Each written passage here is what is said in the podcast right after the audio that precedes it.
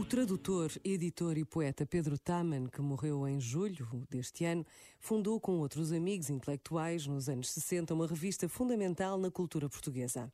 Sobre o título e o programa que tinham para a revista, escreveu Pedro Taman: A ação começa na consciência. A consciência, pela ação, insere-se no tempo. Assim, a consciência atenta e virtuosa procurará o modo de influir no tempo. Por isso, se a consciência for atenta e virtuosa, assim será o tempo e o modo.